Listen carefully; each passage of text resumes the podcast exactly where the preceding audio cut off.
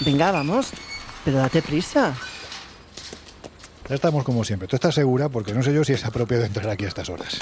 Déjate de historias. Cierra la puerta de una vez que Miguel y Jesús ya andan dentro y no han puesto tantos problemas como tú. Ya, pero ellos son ellos y yo soy yo, No así hace que... falta que lo jures. Bueno, en fin, venga, ya me has convencido. Con tu amabilidad habitual voy a cerrar la puerta de- del cementerio de Père Lachaise en el corazón de París. Y mientras, si te parece, vamos abriendo las del Colegio Invisible. Adelante. Comenzamos.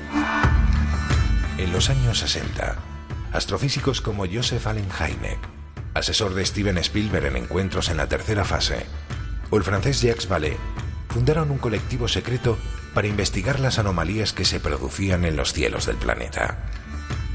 La conclusión a la que llegaron es que la ciencia, en muchos casos, no podía explicar lo que estaba sucediendo. Aquel colectivo fue conocido como el Colegio Invisible.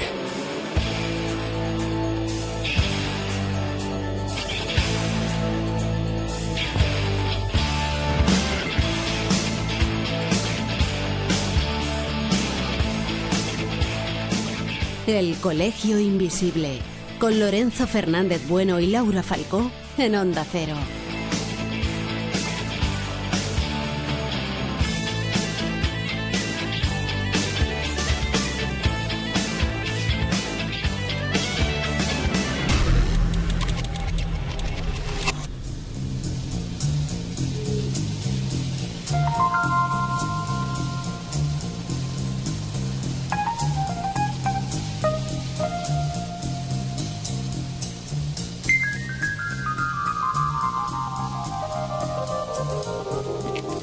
Morrison. ¿Sabéis? Era conocido como el chamán. Y no es extraño a la vista de cómo y cuánto experimentó con las plantas de poder, las plantas sagradas que dicen que provocan fuertes estados alterados de conciencia, las que, según dicen, permiten ver qué hay al otro lado del puente que une lo visible con lo invisible. Podemos decir que Jim Morrison fue un rebelde, un icono también al mismo tiempo, precisamente en ese tiempo de la contracultura, de los valores extremos, del no a la guerra y del sí a vivir demasiado rápido para de este modo dejar un bonito cadáver. Él lo dejó, porque como ya sabréis, forma parte del club maldito de los 27. Jóvenes talentos como Jimi Hendrix, Janis Joplin o más recientemente Amy Winehouse, que se bebieron la vida a sorbos tan descomunales que se les fue demasiado pronto. Y Jim Morrison, el icónico cantante de los Doors, fue encontrado muerto el 3 de julio del año 1971 en la bañera de su piso del barrio de Le Marais, aquí en París, y por eso está enterrado aquí, en el cementerio de Père Lachaise. Y dicen, Laura, que es uno de los fantasmas más célebres de este campo santo, ¿verdad? Pero no solo eso, tú sabes que tres semanas antes de este suceso paseaba por aquí con un amigo y le dijo al amigo, si me muero me encantaría ser enterrado aquí, justo tres semanas antes de morir. No me digas. Efectivamente, o sea que en cierta manera tuvo una muerte premonitoria, por Bueno, decirlo de bueno, alguna la verdad es que mm, yo que- casi te diría que tuvo una muerte anunciada, pero Sí. anunciada por él mismo, ¿no? Sí, eso es otra, sí. Pero bueno, en cualquier caso, a pesar de lo extraño, de lo truculento de su muerte, hay que decir que dicen que es uno de los fantasmas que ronda este hermoso cementerio. Y es que muchos afirman que por las noches se pueden oír las notas musicales salir de su tumba. O sea, que eso de que dicen que, que en el cementerio de vez en cuando, especialmente cuando cae la noche, yo me imagino también que es porque tenemos los sentidos más abiertos, ¿no? A percibir esas sensaciones que durante el día ni tan siquiera somos capaces de, de atisbar. Y algunos encima se sugestionan. Yo me sugestiono, Por eso lo digo. pero yo no oigo música. O sí, o puede Bueno, que no, o puede que sí. ahora no, pero abierta estoy a que puedan pasar cosas. Pero sí es cierto, ¿no? Que dicen que en este cementerio hay muchos testigos, ¿no? De que esas melodías que atribuyen precisamente a los Doors, a- al grupo de Jim Morrison, pues en alguna ocasión se han escuchado en los alrededores de su tumba, ¿no? Eso afirman al menos, pero bueno, hay muchos más fantasmas de los que luego hablaremos que asoman por lo visto por este cementerio. Pues mira, no sé si son fantasmas, pero mira quién viene por ahí ya. Un poco blanco algunos sí que está. Sí, tiene tono sepia, ¿verdad? Que se llama. Sí. Miguel Pedrero, Jesús Ortega, ¿dónde andabais? Pues perdidos por aquí. Es, fácil perderse buscando alguna tumba. Ahora daremos alguna recomendación, pero yo he dado más vueltas que, que- un zompo para localizar algunos nombres. Mirando tum- tumbas VIP. Tumbas VIP, sí, sí, esto está lleno. Tumbas VIP. O sea, para enterrarse en Perlaches, como en tantos otros cementerios del mundo, que, que, bueno, en alguna ocasión seguramente tendremos la oportunidad de visitar, como por ejemplo Highgate en, en Londres, o tantos otros, La Chacarita en Buenos Aires, son lugares que yo creo que para nuestros bolsillos son un poco prohibitivos. Incluso esto de la muerte tiene también categorías, ¿no? Y tanto. Eso Pero, parece. En fin, Jesús, yendo a, a la historia de, de este lugar, la sensación que da es que es muy gótica, ¿no? Sí, porque además, bueno, está ciertamente relacionada con otro sitio de, de, París que quizá más adelante podamos visitar. Qué misterioso te has puesto. ya ves, ya ves, porque este sitio reconozco que, que, me encanta, ¿no? Es una maravilla, yo soy muy torpe para localizarme y perderme entre tumbas, dar un, un paseo eterno desde aquí para allá intentando localizar alguna, siempre es agradable. Pero como, como decías, este cementerio nace un poco como necesidad eh, sugerida u obligada por el propio, por el mismísimo Napoleón Bonaparte. Hay que situarnos en una época muy concreta, finales del siglo XVIII, comienzos del siglo XIX, donde bueno, pues París seguía enterrando a sus fallecidos dentro de lo que era entonces la ciudad, dentro de los muros de la ciudad y la masificación de la propia ciudad, los nuevos nacimientos, el hecho de que la gente empezaba a llegar a París, pues generó una sobremasificación de cadáveres en los cementerios dentro de la ciudad en determinados barrios en concreto, ¿no? Eso generaba lógicamente un malestar, ya no solo por el olor que podían generar esos cuerpos en descomposición, sino por, insisto, la cantidad que empezaba a acumularse a finales del siglo eh, XVIII en los cementerios dentro de, de París. Es entonces cuando Napoleón, como digo, allá por 1803 concretamente comienza la construcción de este cementerio. Bueno, pues eh, lo que dice es erradicar todos los cementerios de la ciudad, los que había dentro de los muros de, París por aquel entonces, y empezar a construir una serie de cementerios fuera de los muros para intentar eliminar eh, pues esos problemas logísticos que generaban los enterramientos masivos. Lo cierto es que este cementerio está muy ligado pues a la zona, a un personaje ¿no? que le dio casi nombre a la zona, que es el padre Lachaise, François Daes de Lachaise. ¿Cómo? François Daes, lo repito, lo repito, François Daes de la Chaise. A ver, Laura, ¿qué, ¿qué, tal ese francés? ¿Tú cómo lo has Uf, oído? el francés. François de la Chaise. y lo solucionamos rápido, Miguel. Hay una, hay una diferencia, ¿eh? Bueno, a, a, ver, pero, me voy a Miguel, ¿sabes qué es lo más gracioso? ¿Sabes qué es lo más gracioso? Que estuve preguntando a una colega que sabe francés para, para no cagarla pronunciando el nombre. Pero ya veis que es inevitable. Pero está claro que preguntaste poco. ¿eh? No. Pues como digo, este personaje que llegó a ser eh, confesor del mismísimo Luis XIV, muy conocido por la zona, acabó dándole nombre, valga la redundancia, a la propia zona. Cuando finalmente se, se construye el cementerio, como digo, es en 1803, en un principio orientado sobre todo a dar eh, pues, eh, digna sepultura a personas de la alta sociedad, de la aristocracia, aunque sí que es cierto que en un primer momento, cuando se construyen estos cementerios fuera de los muros de la ciudad, genera cierto rechazo, ¿no? Estamos en una época todavía donde el catolicismo pues tiene mucho peso y eso de que se entierre a las personas fuera de, de, lo que son los muros de la ciudad no está bien visto. Recordemos que en la Edad Media, por ejemplo, los que eran enterrados fuera de, de los muros de la ciudad pues eran herejes, personas no bautizadas, no católicas, en fin. Hasta 1817 en que al cementerio se le da una especie de caché especial porque se trasladan al cementerio de Père Lachaise los cuerpos, bueno, para hacer una referencia quizá cercana, de algo parecido, podríamos decir, a los amantes de Teruel. Uh -huh. Estamos hablando concretamente de Abelardo y Eloísa, dos personas que casi en una historia pues, de Romeo y Julieta se enamoran. Uno de ellos, Abelardo, estaba estudiando para teólogo, es decir, estaba siguiendo el camino, pues digamos, de, de los estudios, de los evangelios, de la iglesia. Y Eloísa era además, era además sobrina de, de, un alto cargo dentro de la, del catolicismo francés. O sea, entiendo que lo de Abelardo y Eloísa es una traducción traducción libre que tú has hecho, ¿no? Es una traducción, vale, efectivamente, como, como lo citan. Sí, para no tener problemas con la pronunciación. Bien, ¿Has visto qué hábil soy? ¿Cómo se llama el cementerio? Père Lachaise. Père Lachaise. No lo sé, no lo sé. Père Lachaise. Bueno, muy gallego, ¿eh? Venga, anda, seguimos que si no se nos va a bueno. Pues, hombre, estamos eh, en un cementerio que es un sitio al que hay, que, que, tener un respeto. Cierto respeto. Venga. Y sobre todo teniendo en cuenta las, las, los personajes ilustres que descansan aquí. Como digo, eh, Abelardo y Eloísa siguen con, con su amor, ella queda embarazada, el tío católico, digamos, de Eloísa intenta por todos los medios que ambos se casen para llevar, bueno, pues ya que habéis cometido esta falta, digamos, pues que todo continúe. No lo consiguen, la historia acaba de manera eh, ciertamente trágica. Que ambos, ha sido penalti, ¿no? Ambas...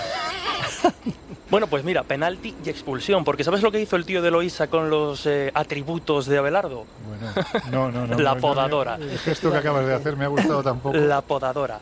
Eh, finalmente, Abelardo acaba eh, continuando con su carrera como teólogo porque incluso su propia amante, en este caso Eloísa, no quería que por casarse truncaran su, su, bueno, pues su pugnante carrera como, como teólogo. Ella acaba en un monasterio, él en otro, acaban separados y finalmente el último deseo cuando, cuando ya habían fallecido era ser enterrados juntos. Bueno, son trasladados, como digo, en el año 1817 al cementerio de Pejlasés y a partir de ahí comienza a adquirir cierto protagonismo. ¿no? La gente quiere estar enterrado ya al lado o cerca de esta, de esta ilustre pareja de amantes que no pudieron vivir su amor. O sea, es cuando se empieza a convertir en ese cementerio para famosos, porque Laura, aquí hay que decir que hay mucha gente famosa enterrada, ¿verdad? Bueno, tenemos gente de todo tipo y de todas las disciplinas. Tenemos, por ejemplo, a gente como Balzac, a María Calas, Marcel Camus, eh, Jacques-Joseph Champion, por ejemplo, el arqueólogo francés, o Jean-François Champion. Tenemos, por ejemplo, a Chopin. O sea, bueno, yo creo que la lista es eh, larguísima y estos solo son algunos pero quizás mi preferido es Alan Kardec, como Alan no puede Kardec, ser de otra forma. Alan Kardec, un personaje tan sumamente vinculado, ¿verdad?, a todo lo que tiene que ver con una disciplina, filosofía. Hay quien dice que religión, conocida como espiritismo, ¿verdad? Fue el fundador, de hecho, de toda la doctrina espiritista. Sus raíces pues, son las raíces de las hermanas Fox, de todo el movimiento, de los inicios del movimiento espiritista por excelencia. Un personaje, pues yo creo que, que más que célebre.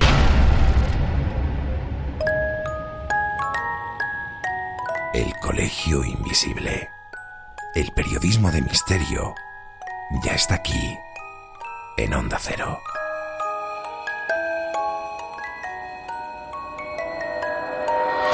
Yo creo que Jesús, tú estuviste aquí en otra ocasión y, y no sé, vamos, no sé, me extrañaría que a ti te hubiera pasado algo alrededor de la tumba de Kardec, pero en fin, todo es posible. Bueno, no me ha pasado nada, pero fíjate, yo creo que hay un fenómeno que puede vivir cualquiera que se acerque de visita al cementerio a perderse entre sus calles, porque efectivamente está, digamos, dividido en calles, dada la inmensidad del lugar. Y es, me lo dijo en su día Juan Miguel Fernández, presidente actual de la Asociación de Estudios Espíritas de Madrid. En mi primera visita al cementerio yo no me percaté de ese detalle, pero en la segunda, lógicamente, sí. Dice, fíjate, verás que alrededor de todas las tumbas de, que, que rodean ¿no? a la sepultura de Alan Kardec vas a ver pues, que la mayoría de ellas están un poco desoladas, no tienen flores, no tienen recuerdos. Fíjate en la tumba de Alan Kardec. Efectivamente, es una tumba rodeada siempre de flores, de ramos, siempre muy vistosa. Y además hay un pequeño detalle, ¿no? Creo que, que yo creo que, que destaca por encima de todo. Aparte de que tienen, siguen yendo un par de veces a la semana las cuidadoras a cuidar especialmente de esa tumba, es decir, gente que pertenece a la Federación Espírita en Francia se encarga de cuidar, lógicamente, la, la tumba de su creador. Pero hay un detalle muy curioso y es la forma que tiene la tumba de Alan Kardec. Es muy fácil de describir, imagino que en redes subiremos fotos, pero es la forma de un monolito, de una especie de cronlets, de esa especie de construcción que asociamos a la prehistoria. ¿Por qué? Pues precisamente porque eh, el Alan Kardec cambia su nombre, Hipólito León, ¿no? lo conocemos como el nombre real, cambia su nombre a raíz del contacto con un espíritu que decía llamarse Alan Kardec y que decía ser nada más y nada menos que druida. Bueno, en aquel entonces, en el siglo XIX, todavía estábamos pensando que las construcciones que hoy día situamos en la prehistoria pertenecían a estos sacerdotes celtas, a los druidas, y de ahí que la tumba de Alan Kardec tenga esa particular forma. Sería una especie como, bueno, pues no sé si decirlo así, como de profeta del espiritismo. Desde luego fue el primero que llevó a cabo el libro titulado así, El, es- el espiritismo. Él, su nombre era Hipólito León de Isaac. Sí. Era el nombre, escribió el espiritismo y bueno, esta tumba la verdad es que es una tumba bastante espectacular. Jesús, vete grabando un poquitín la tumba y la colgamos en redes para Hay que que puedan decir ver. de Perfecto. todas formas que dicen que la, la tumba, todo lo que es los alrededores de la tumba está cargado de una energía muy especial. Es una sensación como si estuvieras en un campo telúrico. Bueno, vamos a ver, tú tienes esa facilidad, yo no tengo esa facilidad, pero claro, es que estando de noche aquí, en este Pero tú sitio... te sugestionas. Claro, el sitio, hay que decir que es un sitio maravilloso, es un sitio precioso. Sí. Es- podemos decir que es de esos cementerios donde el arte funerario alcanza cotas inimaginables. Estamos hablando de auténticas esculturas, casi casi diría que joyas de arte, ¿no? Pero bueno, no deja de ser un sitio que está lleno de muertos. Y yo soy andaluz. Y como buen andaluz, yo sí, al contrario de lo que decía nuestro querido Dani Rovira hace unas semanas, yo sí soy supersticioso. Por eso te voy a preguntar, Laura, si aquí se hablara de fantasmas, ¿cuáles serían, cuáles serían los más ilustres? Hay, hay varios, de hecho, empezando por el que hemos comentado al inicio, eh, pero continuando incluso por esa pareja que comentaba Jesús, Abelardo y Eloísa, que dicen que siguen paseando juntos de la mano. Tenemos, por ejemplo, otros personajes como Madame Raspail. Eh, esta mujer eh, muere mientras su marido está encarcelado y dicen que cada X tiempo le visitaba, en modo fantasma, lógicamente, a su esposo para despedirse y está enterrada aquí. Bueno, pues estamos hablando de- del espiritismo. Pues eso hemos dicho que a pesar de que nació a mediados del siglo XIX, eh, que podemos decir que Alan Kardec, aquí enterrado, fue el que lo difundió, lo universalizó de una forma u otra, mm, haciendo que alcanzara las cotas que ha alcanzado a día de hoy, casi casi es una religión, vuelvo a repetir, que está, es practicada por muchos. Pero hay que decir que uno de los primeros puertos, si no el primer puerto del viejo continente al que llegó fue precisamente un puerto de Francia, llegó a Francia, exportado desde, desde Estados Unidos. Miguel, ¿cómo fue acogida aquella moda que yo entiendo que mm, era una moda muy extraña, ¿no? Claro, es que eh, la historia dice que el auténtico creador o el iniciador del movimiento espírita, tal como lo conocemos hoy en día, fue Allan Kardec, pero en realidad ese contacto con el más allá se lleva practicando desde la noche de los tiempos. Los chamanes, los, entre comillas, sacerdotes de los pueblos tradicionales de la tierra, eh, son los encargados de abrir esas puertas, esas compuertas que comunican el más acá con el otro lado, con el mundo de los espíritus, de los dioses y de los ancestros. Es decir, esto es- era algo, y sigue siendo, dentro de algunos pueblos tradicionales, algo absolutamente habitual. Y, el espiritismo se llevaba practicando mucho antes, obviamente, de que naciera Allan Kardec. Y de hecho, eh, Allan Kardec lo único que hace es, digamos, ordenar todo ese conocimiento. Pero en el París de mediados del siglo XIX, el espiritismo estaba enormemente extendido. Eh, las comunicaciones eran fundamentalmente mediúmnicas, es decir, aparentemente los espíritus tomaban el control del cuerpo de algunas personas, de algunos psíquicos y se comunicaban con los humanos, y otra de, de los métodos de contacto era mediante las llamadas eh, mesas parlantes. Un grupo de personas que apoyaban sus manos sobre, sobre esas mesas, les hacían algunas preguntas y esas mesas aparentemente se movían solas, ¿no? Si daban un golpe querían decir sí, si daban dos golpes querían decir O sea, no. que entiendo que antes del espiritismo ya existía la mediumnidad como tal, al Claro. punto de que había personas que o bien incorporaban esos supuestos espíritus o tenían la facilidad de contactar con ese supuesto más allá. Claro, Antes incluso- pensemos, pensemos sí que previo a lo que es el espiritismo de las hermanas Fox siempre han habido las mediums eh, de incorporación, los ectoplasmas, eh, todas esas y las mesas parlantes, evidentemente. Lo de las hermanas Fox fue un poco ya el, eh, el formalizar lo que era el espiritismo y convertirlo quizás en algo más de la calle, no o sea, algo más unos- frecuente. creó unos protocolos, ¿no? por decirlo de Sí, alguna forma. Y para lo hizo quizás más social, lo hizo más cercano a la gente. Eh, quizás el tema de las mediums era algo más de como de espectáculo de salón, donde se reunía todo de gente, normalmente bastante adinerada, y una señora pues hacía su, su show particular eh, con ectoplasma o sin él, y había una serie de gente muy adinerada que pagaba bastante bien por ver ese espectáculo. Las hermanas Fox lo que hacen es que el espiritismo pasa a ser algo que practica la gente en su casa ya de forma casi social. Claro, date, date cuenta que eh, Allan Kardec nace en 1804 y se encuentra con el espiritismo en 1854. Él tenía 50 años 50 años. y un colega le dice, oye, pues vamos a una sesión de esta de espiritismo. Y el tipo se apunta absolutamente escéptico. Exacto, Y, justo, y de, justo. y de hecho él toma una posición muy científica. Él lo que hace es lleva su cuadernillo y pregunta al espíritu que, que incorpora el, el medio y le pregunta sobre filosofía, astronomía, ciencia, sobre mil cosas. Él lo que buscaba era ni siquiera la prueba de la existencia del más allá, sino la respuesta a una serie de cuestiones científicas porque, porque él era un gran pedagogo. Y en una de esas sesiones es cuando aparece un espíritu y le dice, no, no, tú tienes una misión que hacer, tú tienes que compilar toda la información que te estamos ofreciendo. Él durante bastante tiempo recopila toda la información Sí, a a, través a de un medio. él le llevan, recordemos como decía Laura, como decía Miguel, que la- las sesiones de espiritismo en Francia eran masivas y a él le llevan como 50, 60 cuadernos con las transcripciones que, que- que se producían de esas sesiones. Le dicen, aquí tienes el material, como bien decía Miguel, Alan Kardec venía de esa corriente de Pestalozzi, ese formador, ese educador que tenía una manera muy concreta de entender, pues eso, ¿no? La formación y era un especialista en sistematizar ese conocimiento. pero no, no solo eso, sino que él llega a consultar, como no se queda contento con la información que tenía, llega a consultar a 10 mediums más para eh, eh, eh, tratar de, aumentar esa información o de, o de averiguar qué fallo Pero además, además, Miguel, de una manera muy sistemática. Es decir, él escribe 3, 4, 5 preguntas iguales y las envía a mediums de todo el planeta. La respuesta ante esa una, única pregunta de todas las mediums del planeta es la misma o muy parecida. Ante esa, vamos a llamarlo evidencia, que puede hacer Alan Kardec. Es decir, si yo he enviado una pregunta a tantas personas y supuestamente le han respondido los espíritus desde el más allá. y, y convierte su libro el libro de los espíritus, año 1857, un auténtico bestseller. Y, es la Biblia del espiritismo. Claro, claro, es la Biblia. Y uno de los países que recoge toda esa tradición por encima de cualquier otro es España. Y además de una forma bueno a, nuestra manera. A nuestra manera. De una forma enormemente curiosa. Fijaros el libro el libro de los espíritus de Kardec se publica en 1857 en el 61 mediante un auto de fe una condena eclesiástica eh, acaban en la hoguera 300 libros espíritas en Barcelona. Esto genera una gran polémica y el interés de muchos españoles por esto del espiritismo que no sabían lo que era. O sea, se produce el efecto rebote. El efecto rebote, el efecto contrario. Y algunos años después, en el año 1888, se celebra en Barcelona el primer Congreso Espírita Internacional. Toma ya. Hombre, es que recordemos, ¿no? La, la entre comillas, que me entiendan los, los oyentes, la herejía de Carde, porque si no es la primera pregunta, es una de las primeras que aparece en ese libro de los espíritus. Un libro, todo se ha dicho, muy, muy, muy bien concebido. Preguntas y respuestas muy breves, en un lenguaje muy sencillo, que lógicamente facilitó la expansión de esta filosofía. Pero como digo, si no es la primera pregunta, es una de las primeras, y es ¿qué o quién es Dios? Esa es una de las preguntas que se lanza al mundo de los espíritus, y la respuesta, bueno, pues puede encontrarse en las páginas de Kardec. Sí, no hagas spoiler.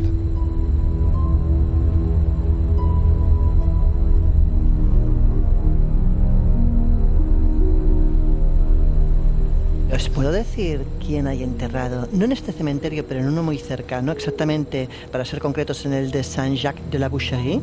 ¿Sabéis quién es Nicolas Flamel? Sí, claro. Sí, yo creo que es otro personaje, vamos, brutal eh, que tenemos aquí enterrado en esta ciudad. Contad, contad quién es, que seguramente quienes nos están Venga, Miguel.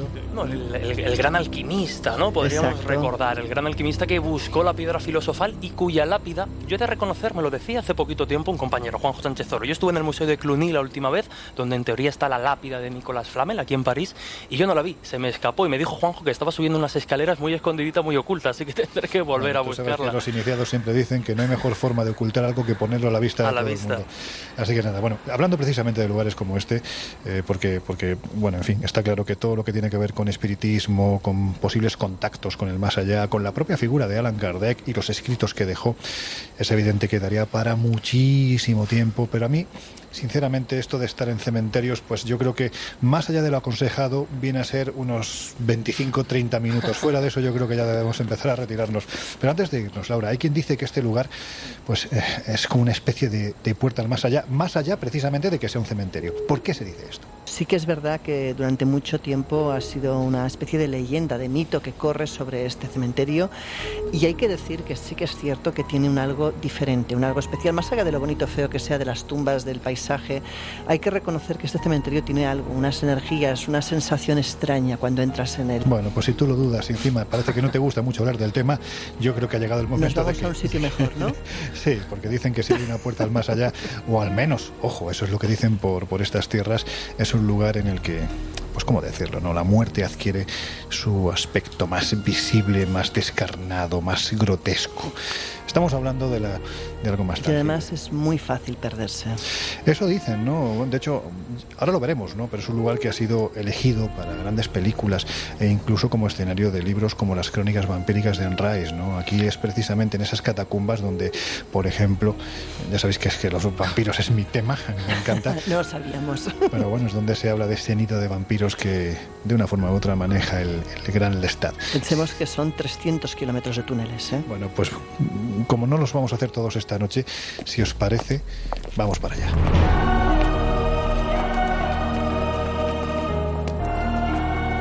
El Colegio Invisible en Onda Cero.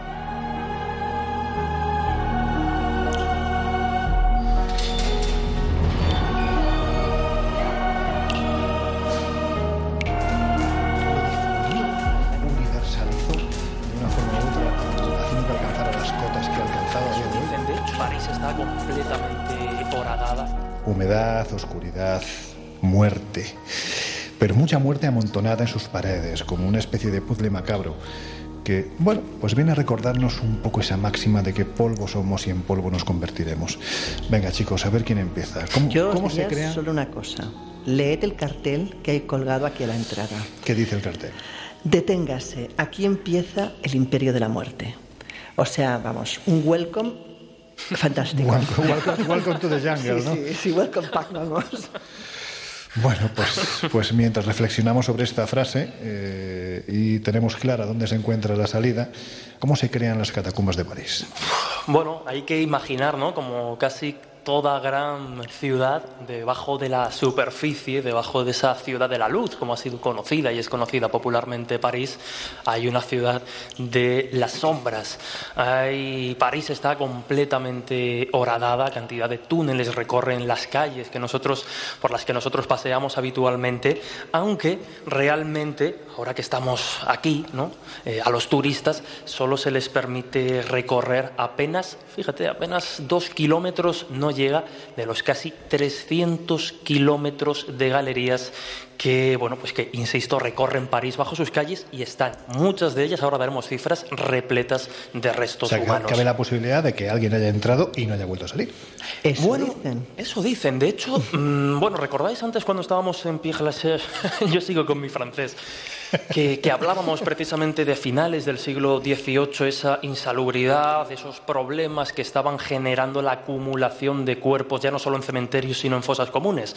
Bueno, pues también aquí, en las catacumbas de París, lo que hoy día se conoce como las catacumbas de París, se planteó en aquel momento como solución. Recordemos que lo que estamos recorriendo en estos momentos, en su día, en época romana, cuando los romanos llegaron a la Galia, eran simple y llanamente minas que se explotaban pues para, en fin, las diferentes utilidades que que, requiriesen.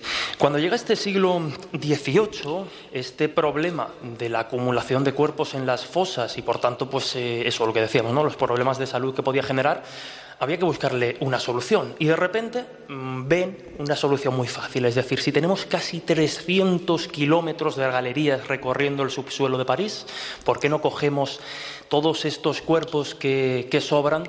Y los vamos distribuyendo de manera ordenada, lo estamos viendo, ¿no? Por todas estas galerías.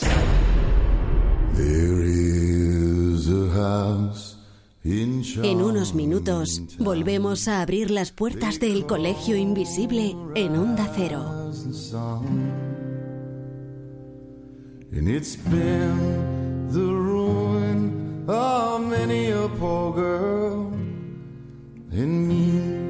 Oh God, I'm one. If I listen to my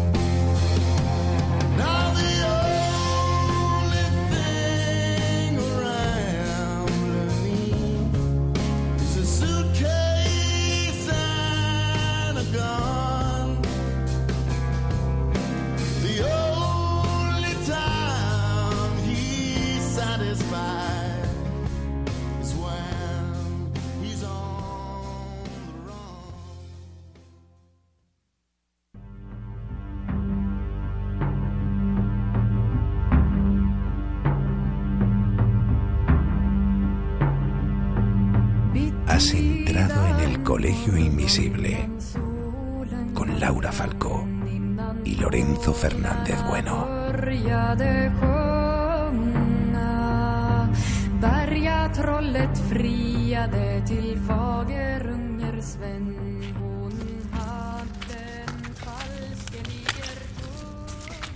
Las cifras son asombrosas. Estaríamos hablando de que ese traslado de cuerpos de los cementerios de París a lo que ahora estamos recorriendo, a las famosas catacumbas de París, llevó casi, casi 15 meses.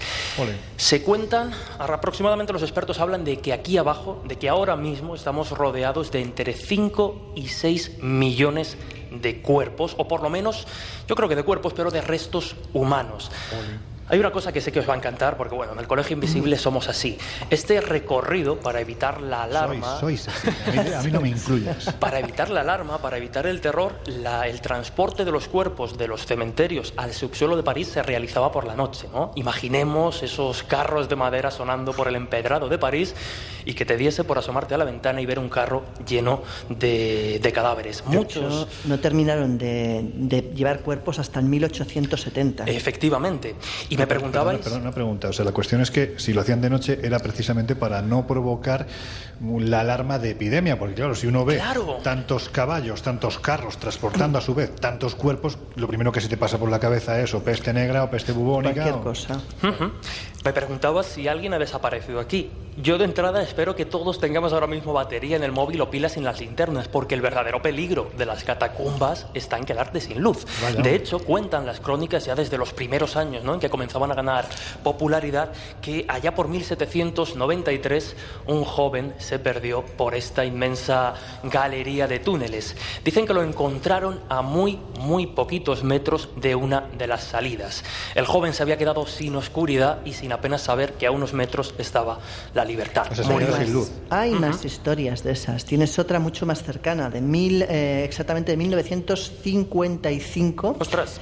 Eh, hay un hombre, se supone, que, que, entró también en las catacumbas, que no se sabe nada más de él, que dejó dicho que había entrado, pero nunca más recuperó. Y hay otra historia aún peor, que esa ya es una leyenda urbana, que es de 1990, donde dicen que un hombre decidió explorar las catacumbas a solo, que mm, debió entrar en, pánico, se puso a grabar con el móvil, dicen que solo han encontrado el móvil y en el móvil lo que se ve es al hombre chillando y huyendo de no se sabe qué. Qué, mal rollo. Nos podemos ir de aquí. Eh, todo lo que está en YouTube ya tienes esa incógnita de hasta qué punto puede ser real o no. Pero sí que son las catacumbas, eso está demostrado, y sí que realmente pues es un móvil que encontraron gente que estaban haciendo obras ahí abajo, o sea, no, no fue el hombre que lo colgó, pero no se sabe si es verdadero o no. Pero fíjate, de esta leyenda urbana hay, hay, un montón de versiones, como aquella en la que en vez de encontrar un móvil encuentran una videocámara con una cinta en su interior en donde aparece un tipo dando gritos como si algo o alguien lo estuviera persiguiendo. En un momento determinado parece que algo lo, lo agarra por la pechera y comienza a arrastrarlo, pero nunca se ve eh, la entidad o, la persona que hace esto. Eso es la película más barata de la historia que consiguió más dinero recaudar, el proyecto de la bruja de Blair. Sí, bueno, algo así. Hay otra historia que es del 61, que está, bueno, teóricamente está explicada por alguien que sí que salió, pero a saber también si es un fake o qué es. Y esta cuenta que era un grupo de amigos que entró. Se ve que hay la leyenda de que si dentro de las catacumbas eh, se te apaga la luz, las catacumbas pueden cambiar sus pasillos de posición. En rollo Harry Potter, por lo visto. Bueno, el caso es que a este grupo de amigos les apagó la, antorcha que llevaban y uno de ellos, que es el que iba delante, es el que mantuvo la serenidad, un tal Henry, volvió a encender la antorcha, tomó la mano del que iba detrás para que fueran saliendo. Dice que cuando estaba prácticamente fuera y a la luz del sol pues, les iluminaba, se giró y se dio cuenta de lo que estaba sosteniendo era una sombra. Y que nunca más salieron sus amigos. Bueno, los Henry suelen ser gente bastante seria, ¿no? cuentan. A ver, o sea, por recapitular, estamos en una red de galerías de más de 300 kilómetros totalmente laberínticas que además fueron excavadas en época romana, eran mm. minas romanas y reutilizadas a partir del siglo XIX, XVIII, XIX como tumbas a raíz de la evolución de las ciudades, ¿no? La gente de los pueblos venía a las ciudades y entonces también aumentó la mortandad, había que meterlos en algún sitio y, los metieron aquí. Por lo tanto, aquí, pregunto, la gran pregunta. A mí particularmente me, me, interesa mucho. ¿Aquí se producen fenómenos paranormales? Suelen decir que sí. O sea, lo que suelen decir es que evidentemente hay apariciones, gente que desaparece en las catacumbas, sombras inexplicables, eh, los propios que... Hay una patrulla de subsuelo que son los que, sobre todo desde, desde finales de los 90, eh, después de la prohibición de acceder a las catacumbas sin un guía autorizado y sin eh, vigilancia, pues estos, estos hombres se encargan, o mujeres se encargan de vigilar que nadie entre y que evidentemente pues nadie pueda hacerse daño entrando en este lugar de noche.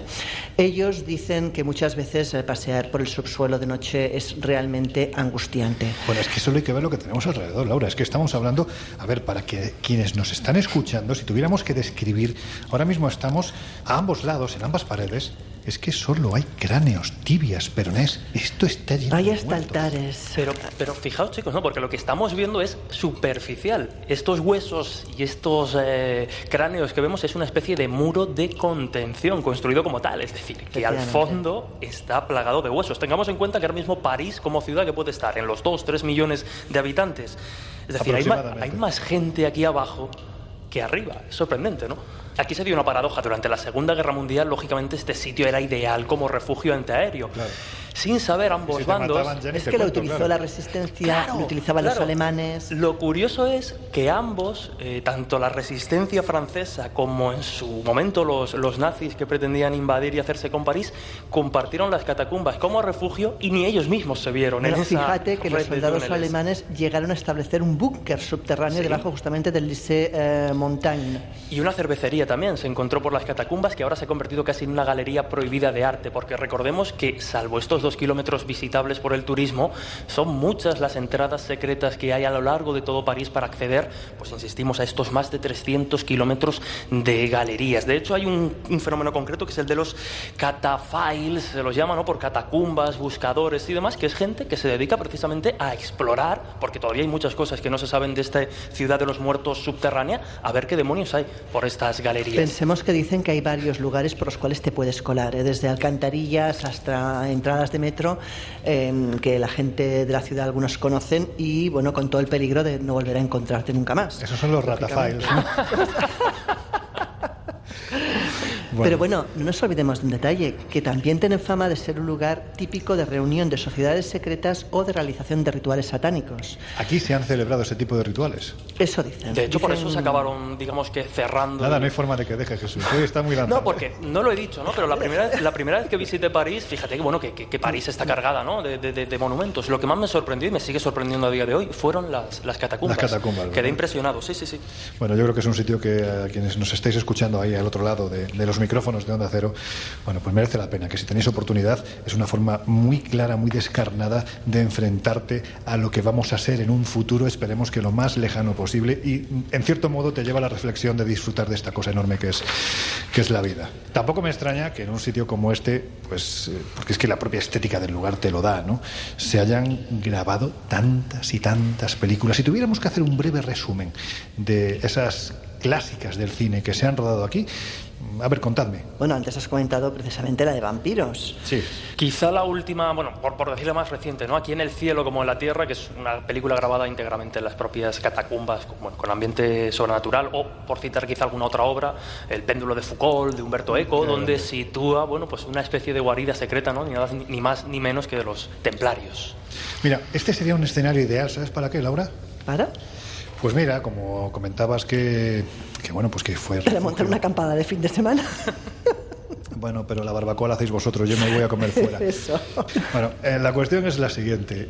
Yo creo que es un sitio ideal, ¿no? Como has comentado anteriormente, eh, pues aquí hubo mucha gente que se refugió durante los bombardeos en la Segunda Guerra Mundial. Pues mira, yo creo que podría perfectamente ser escenario de uno de los capítulos de La maldición de la lanza sagrada, que por cierto, tu libro, ¿qué tal va? Bueno, parece que ha arrancado muy bien y que, y que está gustando, y de eso se trata. O sea que ya ya estamos en pleno mes de presentaciones.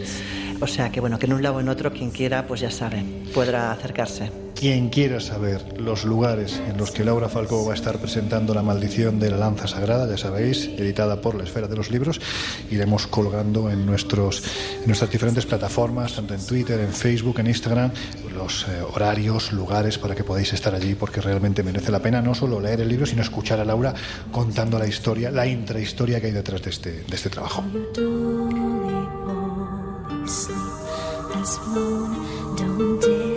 Galicia, por ejemplo, que es tu tierra, mm. ya existe la tradición de, que algunos lugares pueden ser esa especie de puertas al, más allá y además desde tiempos antiguos, porque eh, en tu tierra las puertas del más allá son unos pedruscos enormes que puso un hombre en el calcolítico hace más de 5.000 años, ¿no? Bueno, yo creo que los arqueólogos están en lo cierto cuando dicen que, que los monumentos megalíticos, fundamentalmente los menires y los dólmenes, son tumbas. Estos dólmenes y megalitos tienen aproximadamente unos 5.000, 6.000 años. La cultura popular los vincula con los druidas, con los pueblos celtas, pero en realidad no tienen nada que ver. Los pueblos celtas son muy posteriores a los constructores de, los megalitos. Y es cierto que, dentro de, de los dólmenes se han encontrado restos humanos. Y es cierto que nuestros ancestros de muchísimas épocas, de hace 5.000 años, 6.000, en la época de los constructores, incluso posteriormente, dejaban sus restos dentro de los dólmenes, pero no porque los utilizaran a modo de tumba, sino porque esos restos humanos, eh, normalmente huesos, eh, vendrían a ser el símbolo o la, la materia que contenía la fuerza vital, el alma, la energía de la persona. Y si os dais cuenta, los dólmenes no son más que mm, el símbolo en piedra del útero materno. Nosotros venimos a la vida a través del útero, de nuestra madre, salimos al mundo y cuando fallecemos volvemos al útero materno, porque hay que darse cuenta que los dólmenes antiguamente no eran tal como los vemos ahora, sino que estaban cubiertos de tierra, eran una especie de gruta, exactamente, de útero materno. Y en muchas ocasiones esos dólmenes terminaban o entrando en la tierra, es decir, hacia el inframundo, o eh, digamos que tomando una posición elevada hacia las estrellas, es decir, tanto el cielo como el inframundo era el lugar de los dioses. Y, en realidad, cuando la gente fallecía y volvía al útero materno, no volvía al útero de su madre, volvía al útero de la madre tierra, de la madre naturaleza, porque en la antigüedad Dios no era Dios, Dios era una diosa. Claro. Y entonces, lo que hacíamos simplemente era volver al útero materno.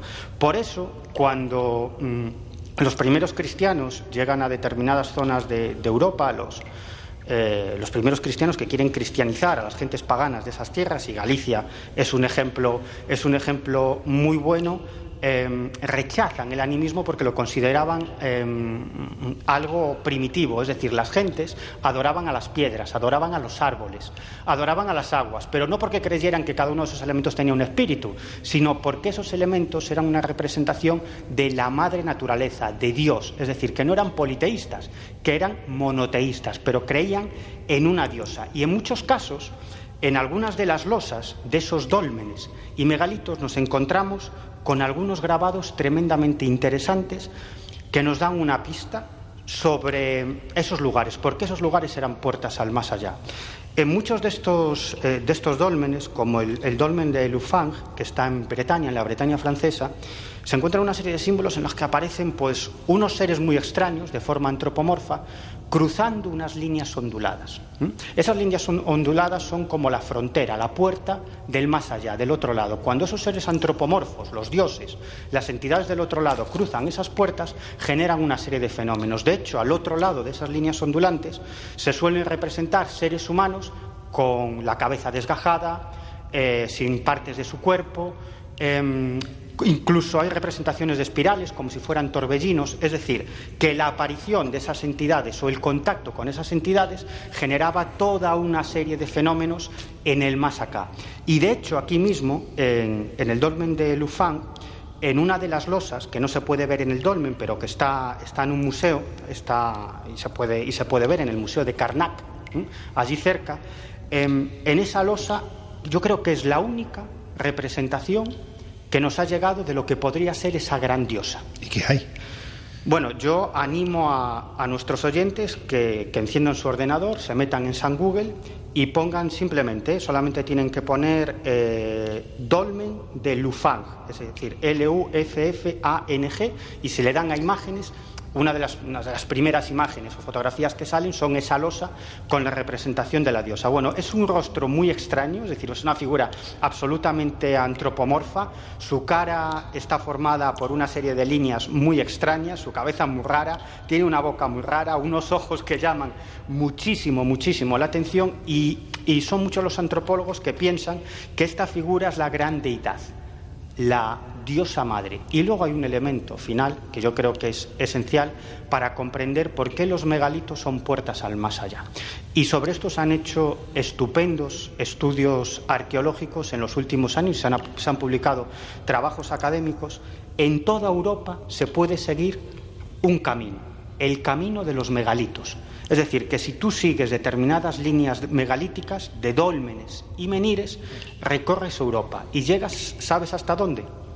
A ver. Hasta mi querida tierra, hasta Galicia, hasta, hasta, la zona del Finisterre. El Finisterre y todos otros territorios de esa costa, esa costa del occidente peninsular, lo que nos encontramos son puertas al más allá, es decir, santuarios con muchísimas tradiciones que tienen que ver con la muerte, como San Andrés de Teixido o incluso como el propio Finisterre, y esos lugares no son otra cosa que lanzaderas de almas. Es decir, Jolín. claro, nuestros ancestros lo que hacían es peregrinar realizar ese camino porque llegaban al último territorio, a la última porción de tierra conocida, que era el Finisterre. Más allá estaba el tenebroso mar y más allá de ese océano visible estaba la isla de la eterna juventud, donde creían que moraban los dioses, sus dioses. Unos, los dioses de los pueblos celtas, incluso anteriores de los pueblos indoeuropeos, donde había una abundante caza, una vegetación exuberante, eh, hombres y mujeres muy bellos, no había enfermedades, no se envejecía, y entonces era una forma de peregrinar como respeto a los dioses, siguiendo precisamente ese camino, ese camino que podían seguir por el cielo, siguiendo la Vía Láctea, y por la tierra, siguiendo los dólmenes y megalitos, hasta llegar al Finisterre, al fin de la tierra, a donde viajaría también su alma una vez fallecido, esa persona, ese, ese peregrino.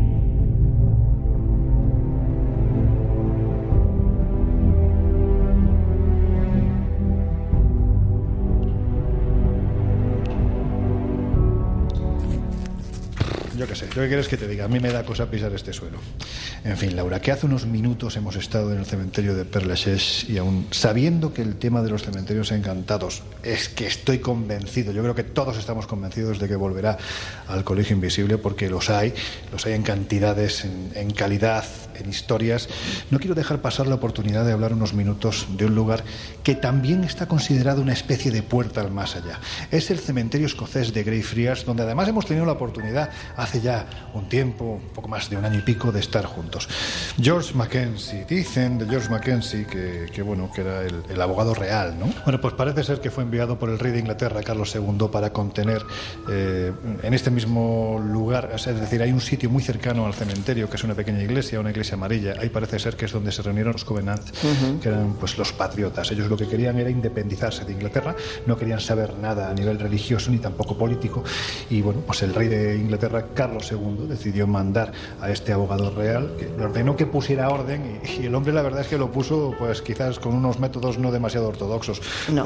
los metió todos, ¿no? En, en, en esa cárcel, la, la, prisión de los Covenant, donde esta gente lógicamente murió de hambre, del propio tiempo de frío, escocés, de todo. les llovía encima, en fin, fue un auténtico desastre y a partir de ahí se empezaron a producir fenómenos extraños especialmente a partir de la década de los 90, ¿no? que es cuando dicen que el consistorio de Edimburgo decide cerrar uh -huh. esta puerta precisamente para qué, para que no entren, porque se producen agresiones, ¿no? que es a lo pensemos, que yo quería. Claro, pensemos que para que la propia iglesia dictamine que en un sitio hay un poltergeist y decida cerrarlo al público, tiene que ser algo muy notorio. La iglesia no suele eh, manifestarse en estos casos ni quiere verse mezclada en este tipo de, de situaciones eh, paranormales. Bueno, pero en este caso más que la iglesia fue el propio consistorio, bueno, sí. el, el, ayuntamiento. Pero de... ambos, eh, fue, fue tanto la, el ayuntamiento como la iglesia, ambos decidieron que no podía seguir eso abierto al público. O Porque sea, no, pues estaban produciendo agresiones de todo tipo. Pero si hay un lugar que focaliza este tipo de fenómenos es el conocido como mausoleo negro. ¿no? Dicen que efectivamente que es un lugar donde ha habido agresiones de todo tipo. El mausoleo negro además es un sitio muy especial, es el único lugar que está protegido por una reja. Cuentan que los edificios que hay detrás... Una reja que yo intenté derribar casi casi. Bueno, pero es que yo no sé la prisa que tienes tú siempre de meterte en estos sitios, sinceramente. no sé por qué. Si están cerrados, oye, por algo será, ¿no? Digo yo. Pues cuentan que todos los edificios que hay detrás se acabaron quemando, especialmente de primera planta hacia abajo. Por eso hoy en día, cuando uno se asoma a, este lugar, te das cuenta de que las ventanas están totalmente tapiadas. ¿no? El, mausoleo negro y la prisión de los Covenant es un sitio terrible. Pensemos también que es un cementerio en el que algunas de las vistas se ha inspirado Harry Potter también. O sea, tiene ese punto tan eh, mágico también. O sea, es un cementerio muy peculiar. Sí, porque además muy cerca de aquí está el pub eh, The Elephant House que es donde J.K. Rowling, en ese estado de depresión, cuando el psicólogo, el psiquiatra le recomienda que para pasar este proceso escriba, ella empieza a escribir en, este lugar, empieza a escribir su, novela Harry Potter y se pasea por el cementerio de Greyfriars para buscar inspiración. ¿Dónde la encuentra? En las lápidas. Por eso muchos de los nombres y apellidos que aparecen están tomados. Exactamente, en el libro están tomados de, de, este lugar. La verdad es que es un sitio fascinante con una cantidad de historias del que se dice, que es un poco recapitulando todo, ¿no? Del que se dice que es una especie de, puerta al más allá. Y la verdad es que por la cantidad de historias que se cuentan, solo el hecho de que tengas que firmar un documento para poder acceder, eximiendo de toda responsabilidad al Ayuntamiento de Edimburgo de lo que te pueda pasar, porque en 20 años se han producido más de 400 agresiones que no tienen explicación, yo creo que ya es un sitio para plantearse si merece la pena o no merece la pena ir. ¿Merece la pena ir, Laura? ¿A mí? Para mí sí, vamos, de cabeza. no, para mí también, la verdad. Yo, en fin, siempre, de, siempre detrás por si acaso, pero vamos, y con el crucifijo colgando. Porque hay que decir que el nivel de fenómenos extraños que supuestamente se producen en este país han hecho o han contribuido a que la propia Universidad de Edimburgo tenga lo más parecido a un departamento de parapsicología, ¿no, Jesús? Pues sí, la verdad, y qué envidia, ¿no? Ya quisiésemos que en otros sitios se, produjese este respeto o este interés por lo paranormal. Concretamente hablaríamos de la unidad de parapsicología Koetzler, eh, asociada a la Universidad de Edimburgo, pues prácticamente desde el año 1900 1962, en el que el doctor John Biloff, hasta bien entrado ya el año 1965, comenzó a desarrollar esta clase de estudios. Sí que es cierto, y teniendo en cuenta ¿no? que se desarrolla en un ámbito académico, quizá pues las, eh, las vías de investigación que adopta la parapsicología puedan sorprendernos, sorprendernos un poco. Hay que recordar ¿no? que la parapsicología está reconocida como ciencia con el código 6110 en determinados, eh, por determinadas instituciones y que por tanto pues, en universidades como la de Edimburgo, se, bueno, se sigue practicando un poco este, este estudio. Como digo, quizá pues estamos más acostumbrados ¿no? por pues, los medios de comunicación, no los especializados, como el Colegio Invisible, a pensar que la parapsicología pues, es todo aquello que vemos por la televisión, el tarot, demás. Bueno, es un poco más reduccionista y centra un poco más el tiro en lo académico. Por citar ¿no? algunas de las líneas de investigación que a día de hoy sigue realizando la, la Universidad de Edimburgo a través de esta unidad de parapsicología Koetzler, serían la posibilidad posible existencia de habilidades psíquicas, es decir, si existe la posibilidad de transmitir pensamientos eh, entre mentes sin necesidad de, hablar, si existe la posibilidad también a través del poder de la mente de mover determinados objetos o incluso de prever situaciones, adelantar fenómenos que aún están por suceder.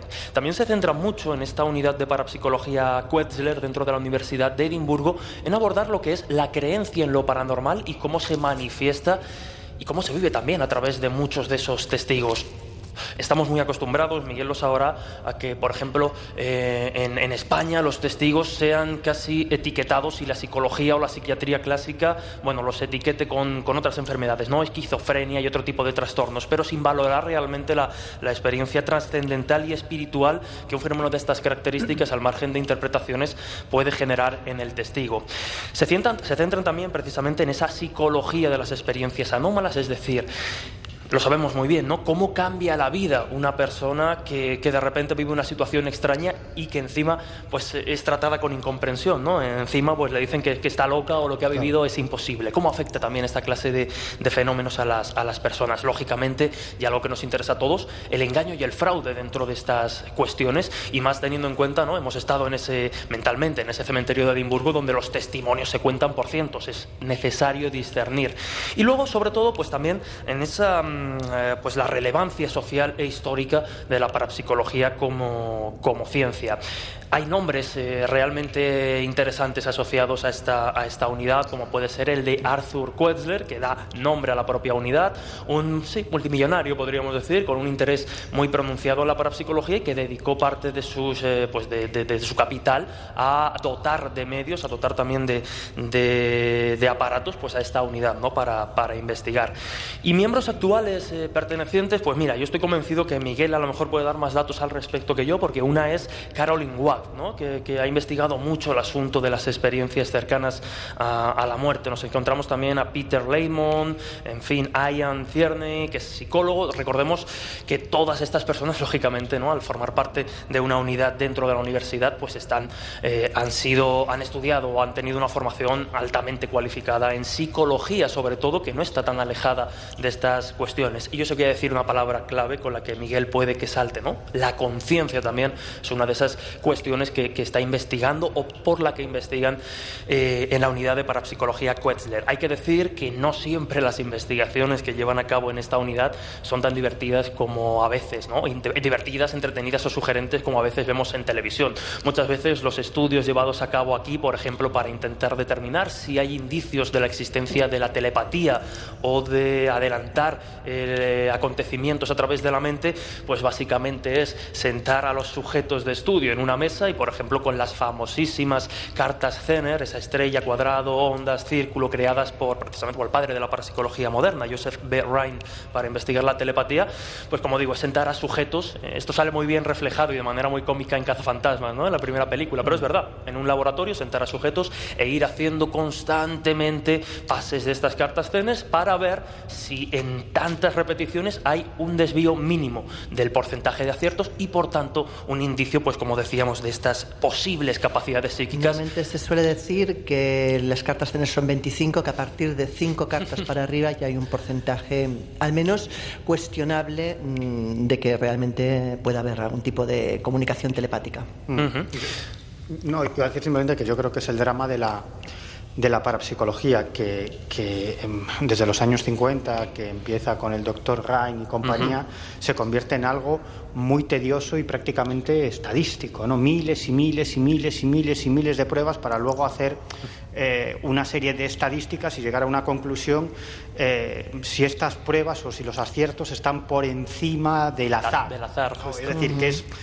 Eh, pero yo creo que ahora se están haciendo incluso cosas muchísimo más divertidas. Y, y es más, yo creo que la parapsicología ya es un término pasado de moda y que ya no se investiga sobre parapsicología, sino que hay determinadas investigaciones científicas en campos como el de la biología, el de la física o incluso el de la meteorología o incluso el de la óptica que en realidad están, están haciendo parapsicología, lo que nosotros llamaríamos parapsicología, porque en el fondo lo que están investigando es la acción a distancia, es decir, la acción de la mente sobre la materia. Y eso ya no se encuadra dentro de la parapsicología, sino que se estudia dentro de un montón de ciencias y que ya no se llama ni siquiera parapsicología. De hecho, el, lo que tenemos que hacer los interesados ahora en la parapsicología es mirar mucha documentación para ver si algún estudio en, algún campo tiene que ver con la parapsicología. No, incluso fíjate, ¿no? Lo decías, eh, la parapsicología dentro del ámbito académico, salvando las excepciones, pues como estamos comentando, ¿no? La unidad de parapsicología Quetzler en la Universidad de Edimburgo,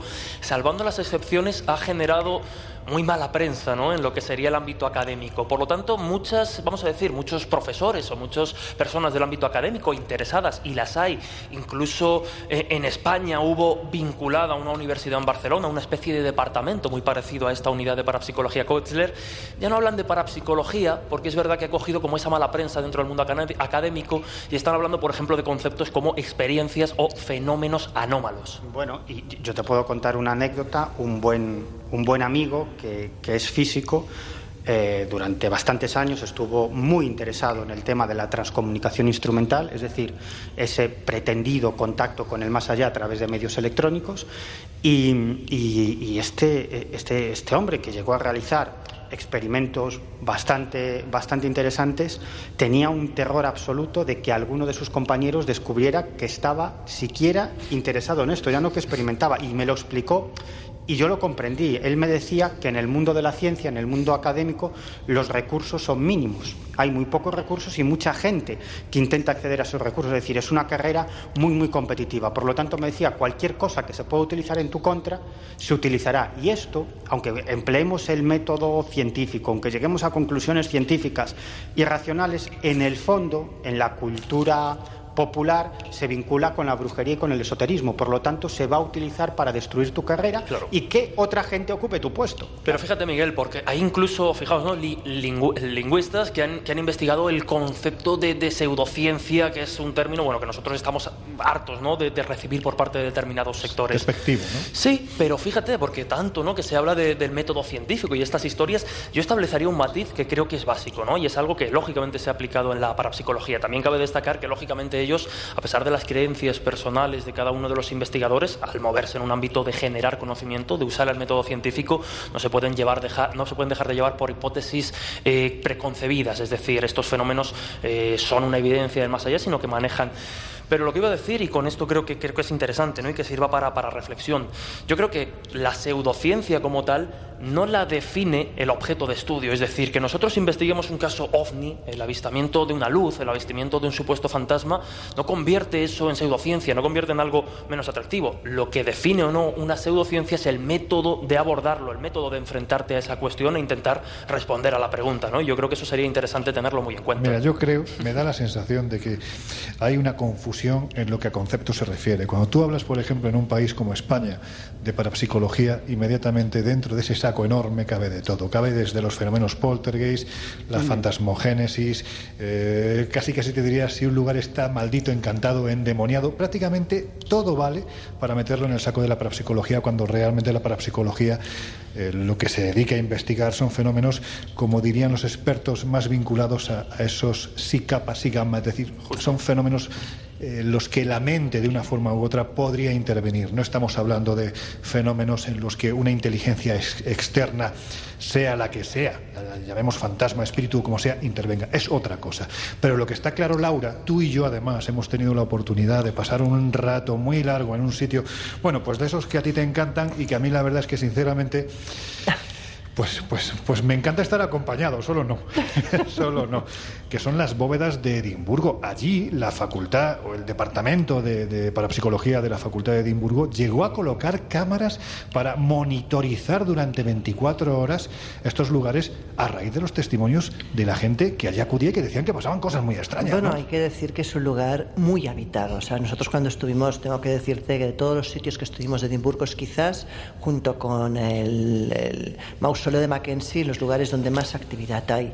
Y es que hay fantasmas, por ejemplo, agresivos, como es Mr. Boots, el señor Botas, un señor que se dedica a agredir sobre todo a las mujeres embarazadas y a empujar a, las personas que visitan el lugar, pero bueno, también hay una niña que se aparece y a veces coge de la mano a los visitantes, hay también una prostituta que también se manifiesta frecuentemente. Y es que recordemos que las bóvedas había sido un lugar de todo, de donde había pues eh, crimen, donde pues nuestros queridos asaltantes y malhechores de la época em, llevaban ahí sus cadáveres muchas veces, donde prostitutas ejercían de forma oculta y clandestina un lugar pues donde lógicamente lo que queda no es precisamente bueno. Fíjate, además, donde dicen ¿no? que dos de los grandes, posiblemente los primeros y más terribles psico-killers de la historia de, de Escocia, Burke y Hare, iban a este lugar precisamente para buscar cadáveres, porque por aquel entonces la Facultad de Medicina de Edimburgo necesitaba cadáveres para seguir experimentando. Bueno, estos señores cogieron cadáveres de ahí, cogieron cadáveres del cementerio, bueno, eran unos auténticos maestros en mangar cadáveres. Pero Laura, lo que es cierto es que cuando no había cadáveres, si no había, los producían.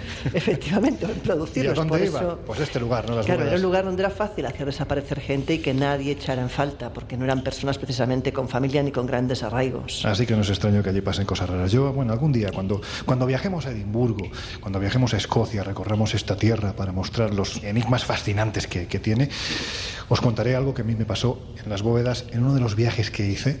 Eh, había varios, varias personas, quiero decir con esto que hubo varios testigos. Eh, yo creo que es la primera vez y la última vez en mi vida, mm, por lo menos hasta este momento, en el que te puedo decir que realmente ese día, con, vuelvo a repetir, muchos testigos delante, ocurrió algo que no fuimos capaces de explicar. Pero eso cuando vayamos a, Escocia. Ahora, si os parece, vosotros, Jesús, Miguel, os vais a quedar un poquitín aquí bajo tierra.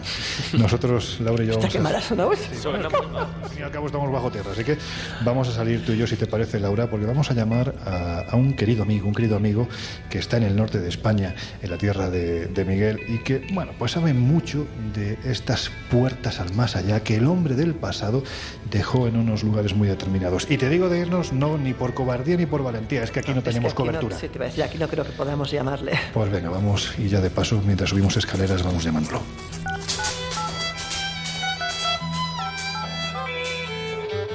El Colegio Invisible. Los jueves de una y media a dos y media de la madrugada en Onda Cero.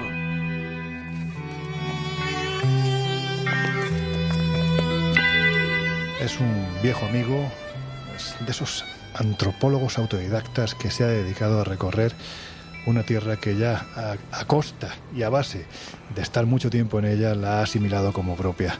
Escritor, amigo, Carlos Gabriel Fernández. ¿Cómo estás? Hola, muy buenas, ¿qué tal? Hola, bienvenido. Muchas gracias, encantado de estar en el Colegio Invisible. Pues es un placer, hombre, que estés con nosotros porque además te vamos a hacer unas preguntas, ¿verdad, Laura?, que son muy difíciles. Oh, complicaditas. Mira, vamos a empezar fuerte, Carlos, porque mm. cuentan las crónicas que en el monasterio cisterciense de Armenteira, entre las rías de Pontevedra y Arousa, en la comarca del Salnés, dicen que aquí hubo un monje que viajó al más allá y que además, lo curioso, es que regresó, ¿no es así?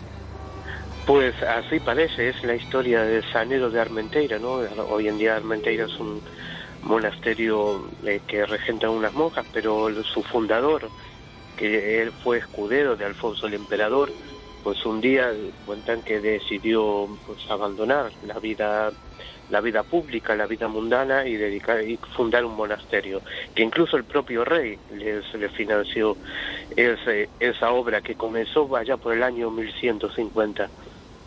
Después de, bueno, cuando aún estaba en construcción este monasterio, que aún tardó unos 70 años en, en construirse, pues eh, eh, salió a dar un paseo pensando en cómo sería el más allá, ¿no? Era una de sus, de sus obsesiones, de sus pensamientos recurrentes.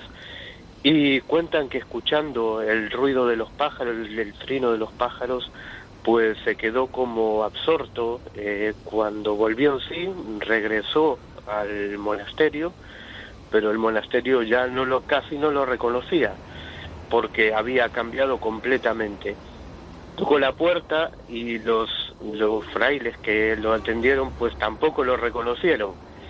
Y así es que, bueno, eh, después de muchas, eh, de mucho hablar y hablar con el, abad de, aquel entonces, pues eh, llegaron a la conclusión de que habían pasado nada menos que 300 años.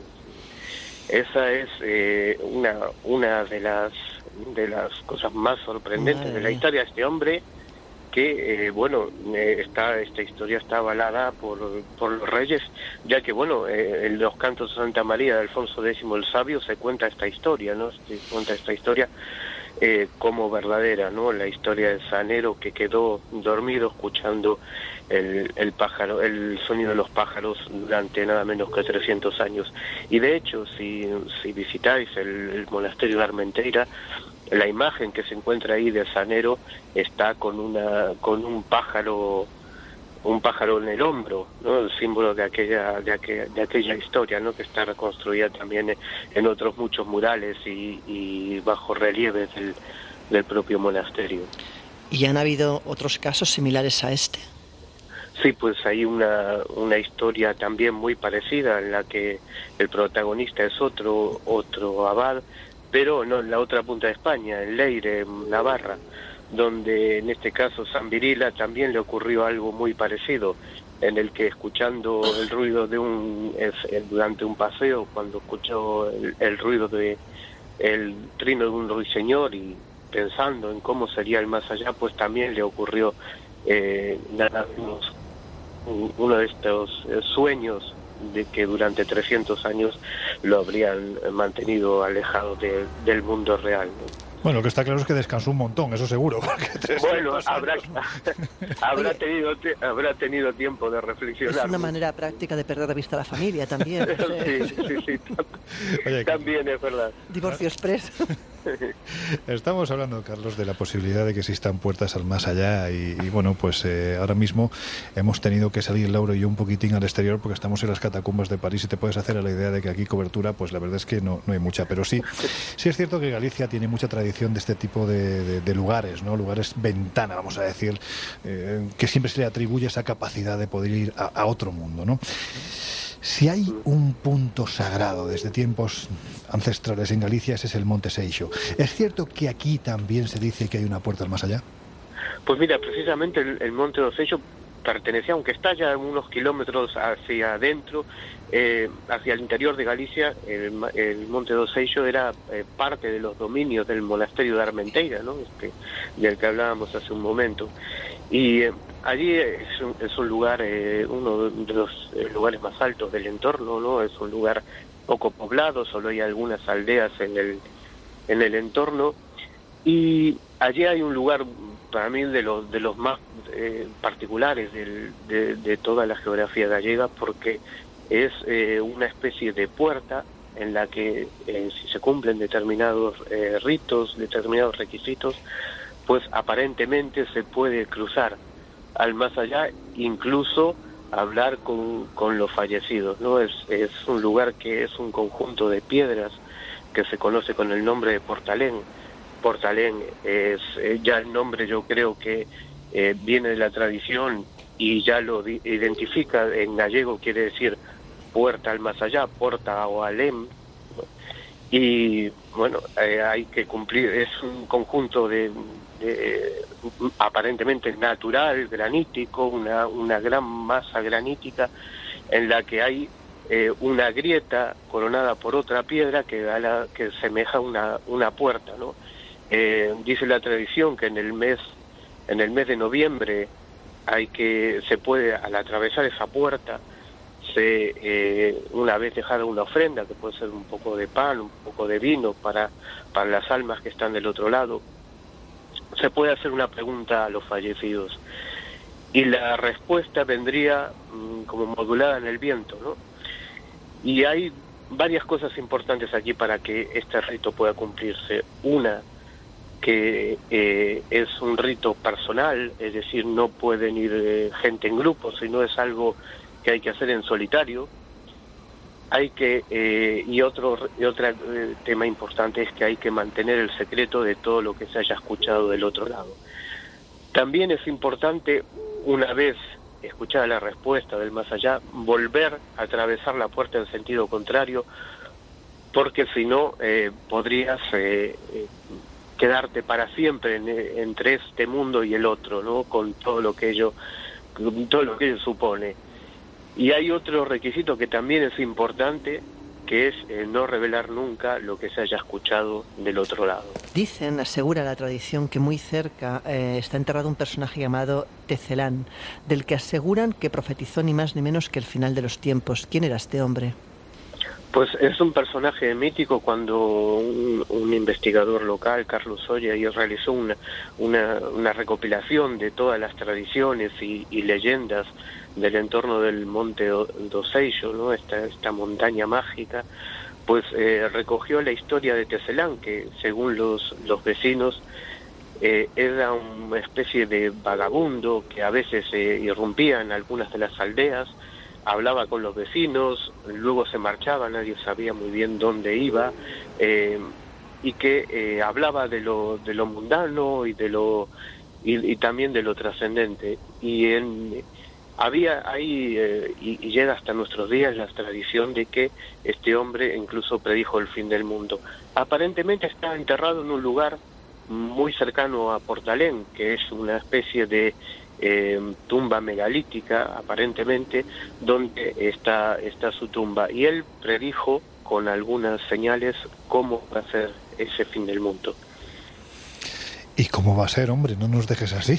Pues nada, había tres, tres señales, tres señales que para él eh, serían lo que anunciaría el, el, fin de los tiempos. Una, que los carros no, no estarían tirados por caballos. Eso ya estamos. que en eso ya estamos. Bueno, depende de cómo se mire. Vamos a ver, los carros hoy en día son tirados por caballos. pero es otro tipo de caballo. sí, claro, son, son caballos de fuerza, ¿no? Claro. bueno, no me meto de los conductores, pero vamos. pero vamos, que sí, en principio ya, eh, la damos por buena. Eh, después, la segunda de las profecías de Teselán era que, que los hombres podrían volar. Eso también ya hace unos cuantos años que, que está cumplida. Y la última, que es eh, relativa más relativamente reciente, es que el eh, Monte Dosello estaría cubierto de carreteras. Esto ocurrió eh, no hace mucho, aquello es un, como decía, era es un lugar deshabitado, ¿no? en, en, sobre todo la cima del, del Monte Dosello, es un lugar de pastoreo. Pero hace unos años se construyó un parque eólico y para, digamos, como junto con esa infraestructura, pues se, eh, crearon una serie de, carreteras y pistas que, bueno, hacían cumplir esta tercera parte, ¿no? De, la, de las señales que anunciaba eh. ¿Cómo se conservaron los vaticinios de este personaje a lo largo de la historia?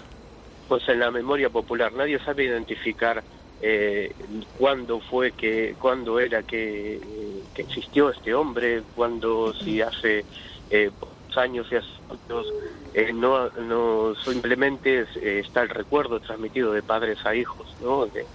y de abuelos a nietos, de, sobre cómo, sobre estas historias, ¿no? Que se cuentan alrededor de este hombre.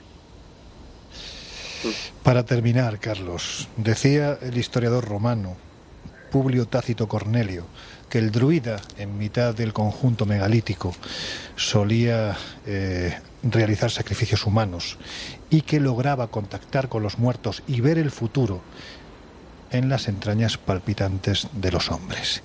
¿Qué tienen los conjuntos megalíticos ¿Por qué fueron colocados ahí? El hombre del pasado sabía tanto como para localizar estas fuentes de poder que además, según la tradición, podrían conducir ni más ni menos que a ese supuesto más allá.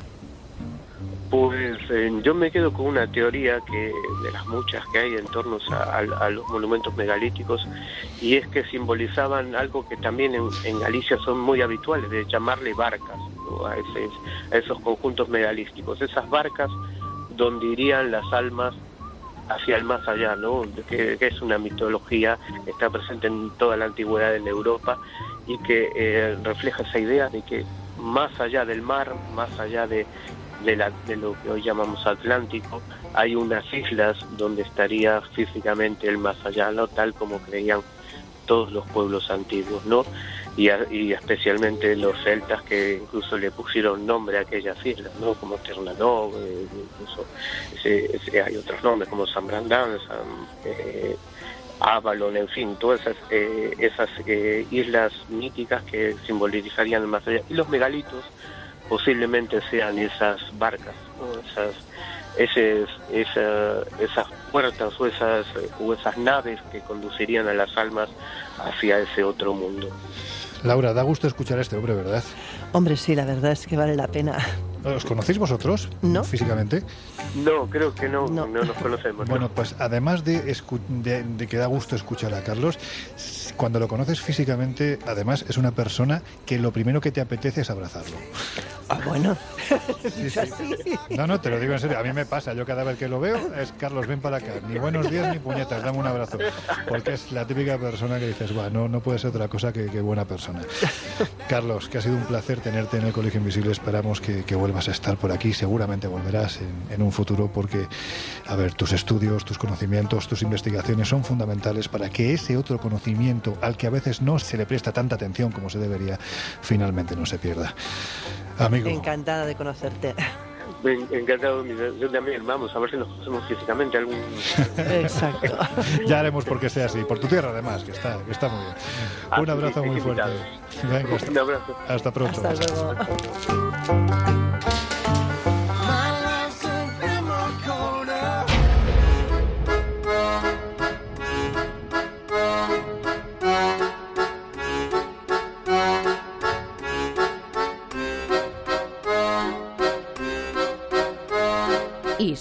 cosas así solo ocurren en el colegio invisible.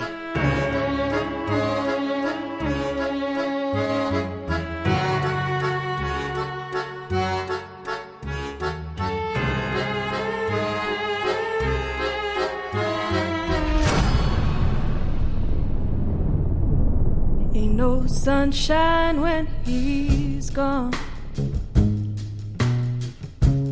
It's not warm. Bueno, pues yo creo que ha llegado el momento ya de empezar a, concluir, las conclusiones, ¿no? En- a mí es la, la parte del colegio invisible, sinceramente, que más me gusta porque, porque ya de por sí vuestras reflexiones sobre los lugares que estamos visitando darían para, para todo un programa entero, ¿no? Pero vosotros pensáis que existen las puertas al más allá o se trata de otra cosa. Lo digo porque, bueno, pues hoy en día, y eso es algo que tú, Miguel, lo, lo sabes muy bien, ya se habla de puertas a otras dimensiones desde el punto de vista de la física teórica y me da que el hombre del pasado sabía localizar muy bien estos lugares. ¿Vosotros qué pensáis? ¿Estamos hablando de puertas al más allá o son puertas a otra cosa? Mira, no sé si son puertas al más allá o otras dimensiones. Probablemente creo más en las puertas a otras dimensiones, pero lo que es cierto es que hay lugares donde parece que lo razonable, lo lógico, deja de tener sentido y pasan cosas y suceden hechos que gente de lo más mm, normal, gente que además no suele creer en estos temas, explica historias que sinceramente no hay por dónde cogerlas. Entonces yo creo que sí, que algo hay. Lo que pasa que probablemente, pues como tú bien has comentado alguna vez, igual el hombre antiguo tenía más noción de cómo localizar esto que nosotros actualmente. Bueno, yo estoy completamente convencido de que los pueblos tradicionales de la Tierra, nuestros ancestros y otros que todavía comparten tiempo con nosotros, aunque no territorio, están convencidos de que hay ciertos lugares que son puertas al otro lado. Y no tenemos que irnos muy lejos. Antes hablábamos de mi tierra, en Galicia. Hemos hablado hace poco de dólmenes y menires. Pues todavía es una práctica que todavía se sigue realizando, utilizar determinados menires para controlar fenómenos naturales. Es decir, la gente lo que hace, pues un menir, si lo tumba, eso supone lluvia. Y si llueve demasiado y lo que quieres es que, es que luzca el sol, pues lo que hace la gente es levantar un menir. En realidad no creen en el poder del menir, creen en el poder de- del menir como un objeto de poder para comunicarse con Dios o con los dioses, que son los que tienen la capacidad de hacer que llueva o haga sol. Fíjate, las piedras, ¿no? Que tendrán las piedras que en el pasado también sirvieron para que un señor recostara su cabeza y comunicara directamente con Dios. Se llamaba Jacob. Esa Exacto. piedra la, la custodian en el castillo de Edimburgo. También hablaremos de ello en alguna ocasión. Jesús, ¿tú qué opinas? Porque Bueno, ver, yo, hombre, me, me cuesta, ¿no? Dado que yo no he sido. Yo soy un canto rodado, ya lo sabes. Me copio, me hago tuyas mis. el muerto mis al hoyo y el vivo al bollo, ¿no? O sea, eso es lo que tú opinas. y a funcionar. No, pero a pesar de que, como diga, realmente al no haber sido yo protagonista directo en uno de estos sitios de alguna experiencia realmente transgresora o espiritual o Bueno, es que no transformadora, estarías aquí, o sea, si a cruzar una puerta ya... me quedo fino por allí. No, pero, pero sí que iba a decir que realmente, mm, más allá ¿no? de, de lo pragmático, no sé si existe como tal esa posibilidad de dar un salto a otra dimensión desde un punto concreto en nuestro plano físico, pero estoy convencido que desde luego de existir, pues sitios como los que hemos visitado hoy en el Colegio Invisible serían los idóneos, ¿no? Rodeados ya no solo de sacar casa que sirve un poco al cuerpo, sino de historias y personajes que han estado muy vinculados al ocultismo, al estudio de estas cuestiones y bueno, a mí sabes que esas cosas siempre me imponen un poquito de respeto. Vamos a ir cerrando ya las puertas del colegio invisible, pero como hacemos cada semana, pues yo creo que ha llegado el momento de deciros que en estos siete días, en los que por supuesto nos podéis encontrar en www.ondacero.es, ahí tenéis una versión muy especial del Colegio Invisible, pero también estamos en otros lugares y hacemos otro tipo de cosas por si os apetece uniros a esta bendita locura, ¿verdad, Laura? Por supuesto, podéis venir con nosotros de viaje. Qué mejor experiencia que compartir con nosotros pues un viaje real. En este caso hablamos del 2 al 15 de agosto. Nos vamos a ir a México, nada más y nada menos. Vamos a hacer un recorrido muy, muy, muy amplio que además, mira, si quieres ya lo adelantamos, pero la semana que viene nosotros como avanzadilla vamos a visitar algunos de los lugares más alucinantes, misteriosos, extraños de los que podemos encontrar en México, ¿verdad? También el primer fin de semana de junio nos vamos de jornadas, además jornadas intensas. Bueno, sí, eh, vamos a hacer las primeras jornadas eh, de lo que sería pues un poco el ocultismo nazi. Es un momento histórico único, un momento que yo creo que despierta el, el interés tanto desde el punto de vista histórico como desde el punto de vista esotérico. La guerra de los magos, una época donde realmente pues el ocultismo cogió una fuerza enorme y donde gente pues como Hitler, ¿no? Eh, parecían realmente obsesionados con la parte oculta, con eh, los astrólogos, con la búsqueda de objetos sagrados. Además vamos a tener también una exposición alrededor del Congreso donde se va a mostrar, yo creo que por primera vez, eh, por lo menos en España, una copia exacta de la última cena de Leonardo da Vinci. Allí la vamos a tener 8 metros por 4. Es una auténtica barbaridad. No solo eso. Aparte, efectivamente, de muchas piezas, ¿no? Tenemos una noticia de hoy mismo, que no sé si sabes. Vamos a tener fotografías originales de cuando Himmler estuvo en Toledo. Hemos localizado al nieto del fotógrafo que acompañó a los nazis en esta visita, primero a Toledo, después al, Museo Arqueológico de Madrid. Dicen algunos que buscando esos dos objetos que estaban tan vinculados a, a España, por un lado la mesa de Salomón, del Templo de Salomón, por otro lado el Arca de la Alianza. Mm, la revista, por supuesto, tenéis año cero en el kiosco. Es, yo siempre digo que el papel tiene alma. A mí me gusta tocar papel, oler papel y este mes vamos cargaditos de regalos, de buenos contenidos. Pero en fin, que si queréis saber más nos podéis encontrar en www.espaciomisterio.com o en www.viajesprisma.com. Bueno, pues eh, si queréis contactar con nosotros, Miguel Pedrero va a estar muy contento de que lo hagáis, especialmente si es para contarnos casos en el colegio invisible arroba onda cero punto es. Estamos en Twitter, arroba colinvisibleoc, arroba colinvisibleoc, Instagram, simplemente tenéis que poner, al igual que en Facebook, el Colegio Invisible en Onda Cero y ponernos lo que queráis, historias que queréis que os contemos, incluso, pues eso, decirnos cosas bonitas. Ahí estamos. O explicarnos cosas que, nos, que os ocurran, que también nos interesan.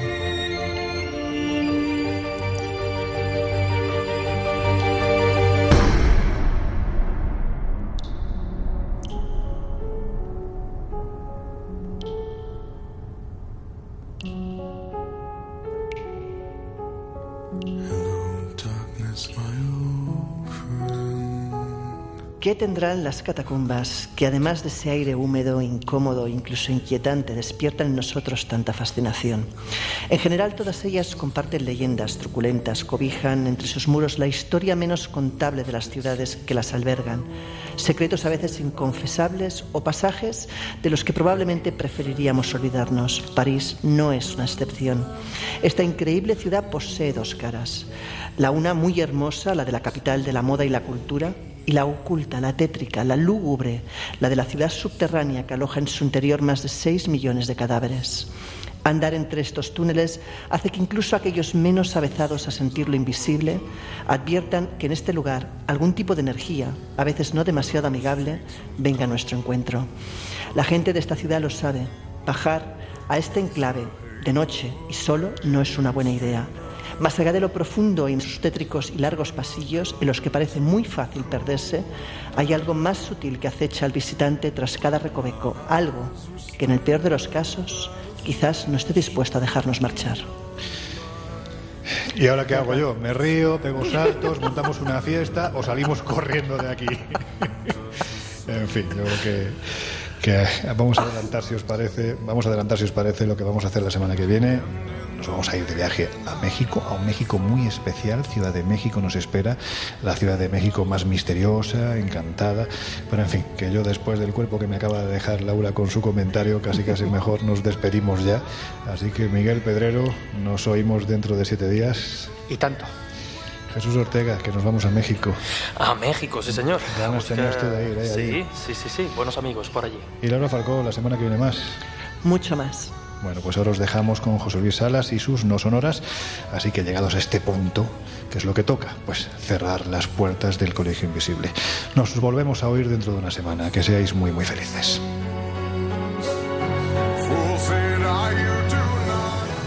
El Colegio Invisible. Con Lorenzo Fernández Bueno y Laura Falcó. En Onda Cero.